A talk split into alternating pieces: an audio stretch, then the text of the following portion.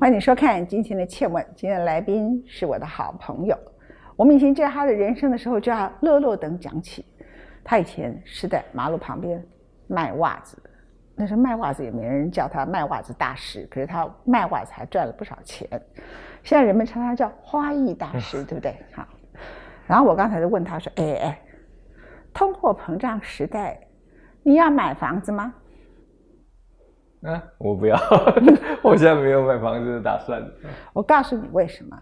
因为全台湾每一个角落都是他的房子，这个对吧？对。他到处去露营。哦。我今天要访问他的，跟花艺无关哦。这个人喜欢花草。嗯。然后呢，把花草。各种野草，然后他由于他自己本身不是像一般人学插花出身的，慢慢闯出一番的天地。他也谈了以前，他说送花是送感情，他现在都脱离这件事情了。他已经疯狂到什么程度？他疯狂到觉得，我要去蓝天之下、大海之旁、山谷之中、森林里面，到处去露营。他的户外生活，台湾的每一个海边，台湾每一个山谷，这个宝岛里头，凡是他可以走到，车子可以开到，他可以爬上去的地方，可以砸上帐篷的地方，都是他的家，都是他的房子，这样对吧？对。所以你不要买房子嘛？对我，我还一下子回答不了为什么我不买，但是我我心里是这样，对不对？真的是这样觉得。你们一群朋友哈，在露营的过程当中，我看到一张最好笑的照片。现在大家一定要秀出来给大家看哦。那次他是有带他儿子的。露营的时候，其实最不方便的就是洗澡。结果呢，他就去自己啊想办法跑到不知道什么鬼地方，然后跟一个师傅如何讨论，如何用火烧，然后做成一个泡澡的澡缸。然后那个澡缸看起来呢，呃，也不太大，然后好像需要蛮瘦小的人。然后我就看到有一个模特儿在里头，那很少很小的小孩戴一个那么大的四四眼田鸡的眼镜，我知道那一定是他儿子。然后那个远远看着这边煮火，煮着火。然后就有热水经过一传导管，就变成一个澡缸。你们现在看的照片呢，那看起来像不像把他儿子给煮了？哎，那个你那个是你自己跟人家发明出来的？对对，我我跟一个做铁铁艺的好朋友，然后我们就一直在想，是因为他上阳明山，就我那个花园里面，然后我们就一直在想，他说：“钟勇，这这里其实还有一件事情一定会很过瘾，就是要在户外泡澡。”嗯，然后说，可是因为阳明山没有我们那里没有温泉嘛，所以我就说这里只有溪水跟泉水。然后说，对，那这样可以烧火哦。我们这想法大概是这样说：如果在户外可以自己焚火，然后透过那个热传导的方式，应该可以实现我在图像上看见国外很多人在大自然享受的那个样子。然后我们就一直想说，这真的可以吗？这个逻辑不需要其他的动力或加热的模式，嗯，它真的就可以用热传导。所以我们想了很久，大概快一年的时间，那就是一个 他就真的把一个中油公司很大的一个油桶，就把它切了一半，就变成一个澡缸。对，然后我们大家一堆一直讲，他说不可能做得进去，这个尺寸怎么看那个大人的尺寸？然后我们发现，我觉得可以啊。反正就切，就我们自己在那个工厂里面就画线，开始锯，然后电电焊焊，然后就开始装，然后最后就决定到真的露营的时候把它实现出来。所以我记得我拍下那个照片的那个状态，为什么儿子在那个时候会乖乖的给我拍照？其实是因为大家都觉得太神奇了，就是真的实现了。就是里面的人泡澡，然后是吸水进来的冷，然后后面那个热循环的那个管子就烧火，然后这样烧火的时候又可以烤肉，然后冷水从下面进去，热水从上面就流进去，所以那个水就变热。所以很好笑啊，它这里的火上面是一个烤肉炉，对，然后呢，那个热气呢就透过那个循环导管呢，就以后因为上面有吸水，就进到他儿子的澡缸里头，就变成热水。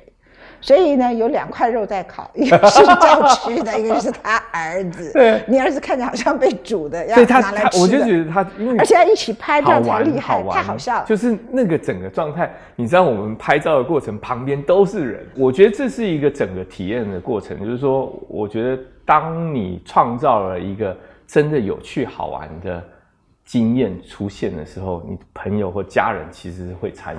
OK，其实。你有没有把烤起来第一块肉让他躺在那个地方？第一块肉给他吃，他就觉得哦，好好吃。你没有做这件事，要不然更传神。这样，我们来看一段 MV。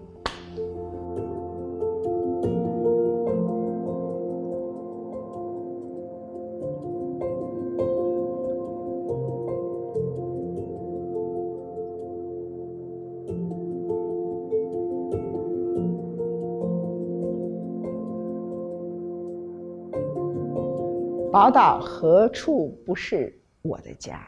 他到处去露营。哎，你到底露营啊？嗯，你露营过海边，露营过森林里头。对，我看你露营什么地方都去。对，目目前是露营，多数是一个夫妻关系算好的状态，嗯，才有可能夫妻一起去露营。那我们有曾经有过，哎，好像都是要这样吗？他说，要不然谁要跟你还特别出来？住在一起，他说在家都不想见面了，出来才不愿意露营。还住在一个小帐篷。对，所以而且要分工的，就是说，我觉得那个是一种，呃，在工作跟家庭之外的一个大家要有的默契模式。露营一天下来，你是觉得好累还是很快乐？因为其实你要一到去那里就要扎营嘛。对啊。然后扎营呢，在那个地方就，然后大家就开始分工啊。那你们有人就要做，我看你们有人做咖喱饭的，有人做这个，有人做那个，有人做这个，有人做那个。然后你每次好像还是会觉得大家附近捡捡花，然后让你们吃的东西就是有一点味道这样子，就是摆起来是漂亮的盘子这样子。对，尽尽量尽量，尽量不也不见得做得到，因为真的会有时候会想说，算了算了，就不要再把工作那一套放出来。对，但是你们每次主要都是烤肉吗？都吃什么？我我们家通常，因为我太太我太太习惯性是日式料理啊，嗯，然后我记得有一次我跑到海边，是因为跟她吵架，对，嗯，就是因为她早上我赶着出门，可是她煮了一碗拉面，然后我就说，哎，不是那个那个花生酱，就抹吐司，所以她就就生我的气，她觉得她特地替我煮一碗拉面。我居然还嫌弃说为什么不是花生酱吐吐司，嗯，所以他生气。然后那个时候我也是有一点生气，就是我就回他说啊，我就想要吃花生酱吐司嘛，就是这两个争执，我觉得是是有的，有点蠢。哎，我我蠢嘛，所以你说我两个都蠢啊，真的。所以你说最后露我自己一个人跑到海边去露营。然后两天后回到家，然后我说要下跪的，就是那那次是你一个人露营啊？那一次是是是我一个人，你就干，然后你就去一气之下就。开了一台老爷车，他专门用他的老爷车，然后他的车上呢有一种特质，明明那个车也没有多大，他可以把所有的东西所有都装上去，然后你就专门买那种大箱子，他的 remova 里头塞满了各种不同的东西，什么东西通通都有，都是铁箱子在一大堆，然后一叠一叠一叠都井然有序的。一个人去露营，那你你好了，你到了海边去讲那次一个人的露营，没有，就是一个 一个前一阵子有有那个。有有这个吉普车被浪冲走的地方，我就去了那个海边，在哪里呢？在神秘海滩，在宜兰。对，你就一直写神秘海滩。对对对对对，就就他他他就是一个好像不方便讲的那个，因为他他没有没有不能去，可是大家都不不。不主动要推荐那个地方，因为觉得还是有一定的危险性。那里一旦涨潮，对对对对对对，还是有的。可是那时候我就自己去做了这件事，所以我一 po 文的时候，我太太更气，就觉得你居然在这个时候还做出这种危险的事情，然后鼓励发在脸书，还鼓励别人去死，自己死了就 算对对对对对，所以他太太，因为我知道你儿子都跟着骂，儿子都在脸书上你太太很有正义感，对不对？对对对他你太太不是李宗勇，你怎么可以弃家弃？你有看到对？去死！他不是说你怎么可以做这种错误示范？他的感觉是你死了就算了，干嘛叫别人去死？对不对？对对对，蛮好笑。再再谈一下，不要谈神秘海滩在哪里，谈一下一个人去露营。你到了那里，嗯，然后找到那个海滩，对，其实那个时候自己怎么扎营？那个时候已经是凌晨快亮的时候，嗯，所以其实我到的时候是大概三点晚凌晨三点多钟。你不是早上跟人家吵架，怎么搞开车开那么久？我是晚上离开的，我记得你早上吵架。早上吵架，吵吵到上了班回来之后，还是很不爽，然后还是一样在冷战，所以我就说我想出去走一走，那然后我我想出去走一走，我就跟他讲，然后他就看我整理行李啊，然后我就把那个吵架的那罐花生酱，他就说你那个花生酱要不要带走？所以我就觉得他摆明就在这个地方，还是跟着我继续在吵。嗯，那我就带走，所以我拍下来那个花生酱在我车厢后面，行李都准备好的画面，嗯然后就在脸书上跟朋友，也同时也跟他说我要出去了，就是这个逻辑。然后呢？然后我就自己到了山上去，然后到了山上之后，就那天就就也不知道在想什么，后来就是想说，哎，那这样子一个人是不是要去我？一直想去，没有人陪我。所以你本来跑去竹子湖的山上，哦。然后后来又从竹子湖就。通常如果一般凡人就跟你一样，就会 line 文谦说：“文谦，我在山上有没有空找人聊天？”没有，没有，没有，你就自己跑去，哎，跑到宜兰，从竹子湖 开车到宜兰是很远的路，很远哦，要快一个一个多小时，因为是凌晨，所以我就往那里开。可是开到那个海滩的时候，真的会怕。真的会怕，因为是全黑的，然后你听得到海的声音，其实你看不到海，除非你的光往海去照。然后，但是你侧面其实是怕，所以我就觉得不要再开了，我就停在岸边等天亮。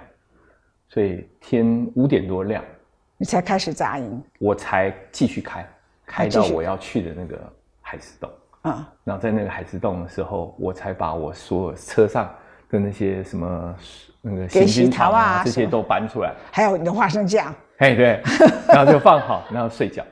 你没有先吃完花生酱再睡啊？没有，我就先躺了一下，然后记得睡了两个小时，睡了两个小时。对，我觉得那是很令人羡慕的事。哦，一个人去海边露营，所以我太太生气，就是觉得她觉得我根本是一个人在那边爽，对，爽，然后耍浪漫，那还在做这种舒服的事。啊，对，然后同时还有危险性，啊，对，而且还做错误示范这样，哎，对对对，就是他就是说，就全部的逻辑我都不应该，嗯嗯，那但很浪漫吗？你的感觉是？可是我觉得那个浪漫有哎，真的，就是我记得我的留言是，我没想到这是我醒来的天堂，就是你你你懂吗？我就觉得，如果跟朋友们在一起，或跟家人们在一起的那种幸福，跟一个人拥有。那个孤孤寂的那天海对对对对对，然后还有花生酱，这样就就就我觉得我本来讲说日出，你又讲到花生酱，你这个，而且我记得我记得我的脸书那个时候，反正所有朋友都灌爆了，就是通通都觉得我根本在演演那个花生酱的代言，反正就觉得很好笑的，怎么可以为了花生酱做出这么多奇怪的事呢？啊。对呀，这是什么哈？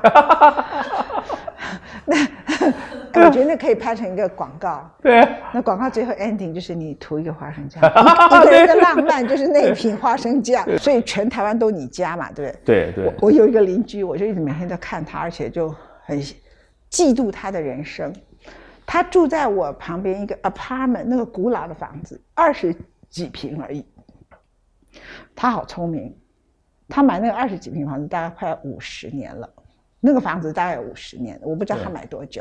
哦，那二十几平，他我不知道他平常是做什么的。他自己的房间呢，只有二十几平，好，也不算大，嗯，当然有些人可能觉得不小，可是以山上来讲是很小，嗯，而是很老的公寓哦，嗯，但是那住的那个地方哈，然后他呢经常换他，他就有一台像 Volvo 啊，像什么这样的轿车，嗯，然后后面就拉一个房车。露营露营的房车，我懂。然后今以前就会换那，就就很以前有那种比较我们大家看的那种方形的房车。对。后来他搞一台像那个外星人这样，哇，就是圆形的房车，我超嫉妒的，觉得。啊，然后他没有一个礼拜，他每个礼拜五就车子都不见了，他就不出去了，然后就一群人去一个地方露营，哦，然后我就会觉得超嫉妒他这种人生，他一二三四五必须要在台北上班，所以他就勉强住在这里，然后接着那这是李瑶教我的，买房子啊，不一定要自己房子好。就是对面是首富，这个很重要。他以前住在蔡万林家对面。他说：“我看的那个蔡万林的那个首富，我觉得我是首富，是蔡万林很可怜，看我的房子，觉得他家长这个样子，他的窗里面他家，这个很好笑。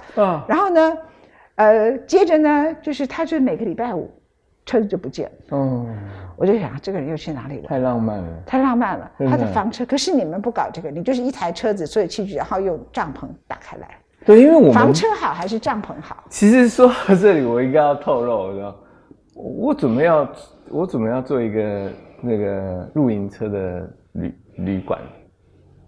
我在全台湾的你说的山上啊、海边啊，都即将有自己的旅馆，就是露营车。所以我正要实现这个。他有告诉我，嗯，然后骗了我。你可是你跟我讲了一年多，讲了一年多，目前而且而且还给我看了那个。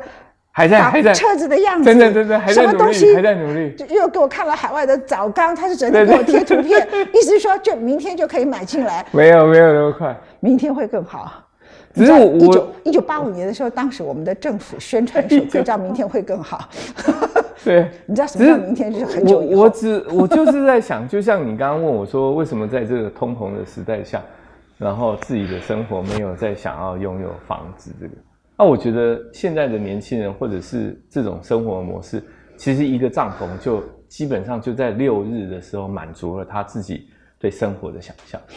其实，在北欧啊，现在年轻人买房子，如果有一点钱的，都去买一块地，嗯，地不大，在森林里面可以盖一个房子，而且是绿色房子，然后呢就好简单，简单到下面只有六七平，对。楼上楼下，然后下面就可以竖立在那里。然后呢，他的目的他根本没有客厅啊，他就走进去，他比我还要个人化，就走进去一楼就是什么，就是个炉子嘛，对，啊，一定要烧嘛。二楼也是炉子，然后呢，二楼是可能是睡觉的地方，对，一楼呢可能就一个简单的厨房，然后呢就走上楼上去，然后就睡觉，然后旁边有个书桌，然后最重要是外面一整片全部都是森林这样子，我觉得就很像，对不对？就就是这个。那我因为我觉得露营这件事情在台湾怎么可以在这这么短的这几年成为全台湾每一个家庭跟那个年轻人都想要追求？我觉得这真的就是就是说我我到底要拥有多大的富财富，我才能拥有所谓百万级的？你那个才叫做财富。我是羡慕他羡慕不得了，因为我得了一个不能晒太阳。对啊，你就是不能晒太阳。因为我早就跟你跑了。你要跟。我每次就跟你跑了。你每次都说你要来。我又不能晒太阳，嗯，又。安眠药的问题，你们只要隔壁帐篷谁在打呼，我就完了。我起来把他打死，这样子睡觉，这样子很好笑。这样可能海浪我也不行，这样这个声音也不行。呃，我想它太潮湿了，我应该会生病的。就是说，你一定要趁你健康，不要想说我退休，我还没退休我就已经什么都不行了。所以一定要抓住你的任何时光，可以立刻就走。我每次在跟你聊天的时候，你都有让我觉得，就是呃，你你我我觉得这是这是我觉得你在分享所有的事情，然后通通都是正向跟鼓励大家及时要享受那个快乐。你从来都没有觉得我浪漫，因为我知道你比我更浪漫，所以我就觉得我就觉得只要跟你聊天，所有好玩的事情，你都是鼓励我继续做。理所当然的，你看。及时行乐我，所以我我真真的又觉得这两年台湾大家都全全世界啊都不能走。你想象全部的人都在回顾以前曾经发生过的事情。可是你也不要妄自菲薄。像我那一年，他们虽然我都没有参加，但我用另外一个方式参加。你记不记得？我们再来看一段 MV。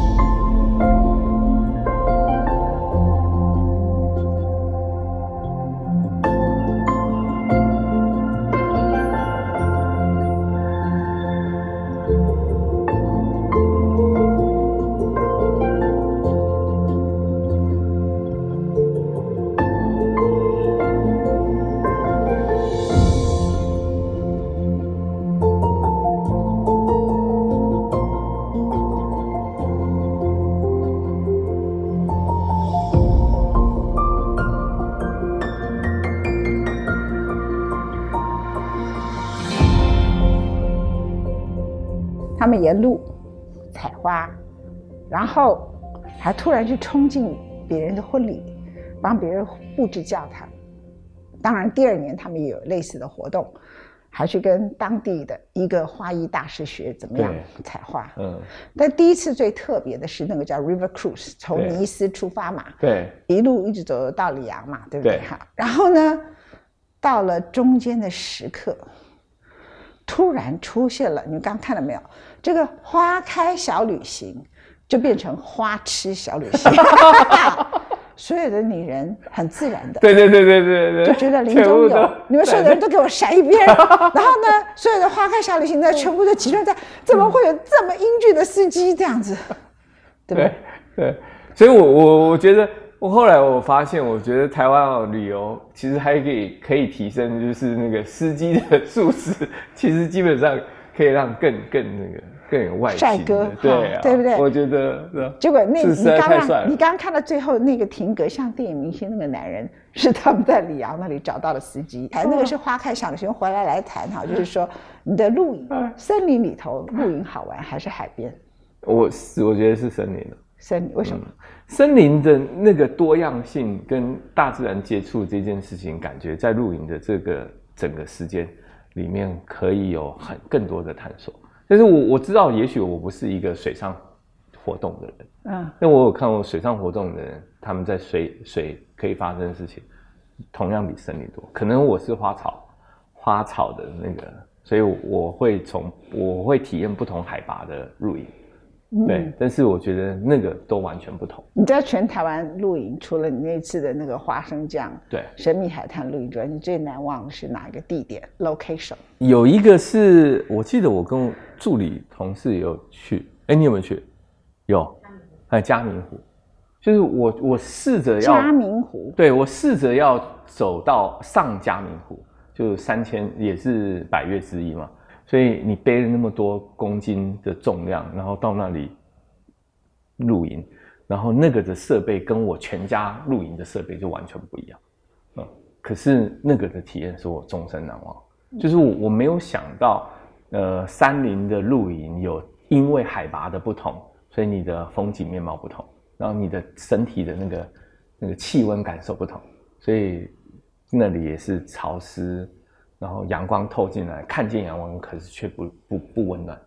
嗯，那我觉得那个是很很不一样的地方。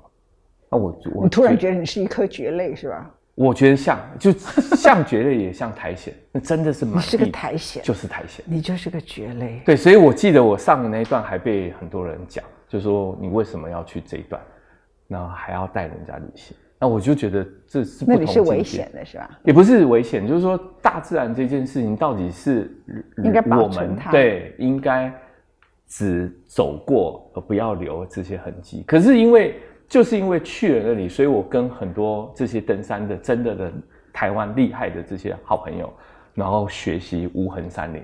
就说你可以在那里不要留下任何人的无痕山林，无痕山林没有痕迹的山林。对对对，我觉得这个是我们的标题定了：无痕山林有情人生，不对，无痕山林有痕人生。哦，有痕人生的，你们很棒。对，因为没痕人生就等于没有过了哈。所以，请你把以后你的露营饭店连锁店叫这个。哇，真好。有痕人生。有很人生啊，Life with steps，英文都取好哇！你全世界哪里都是你的 step，都是你的足迹耶。啊，好感动哦。好啊，OK，拜拜。好，拜拜。哦。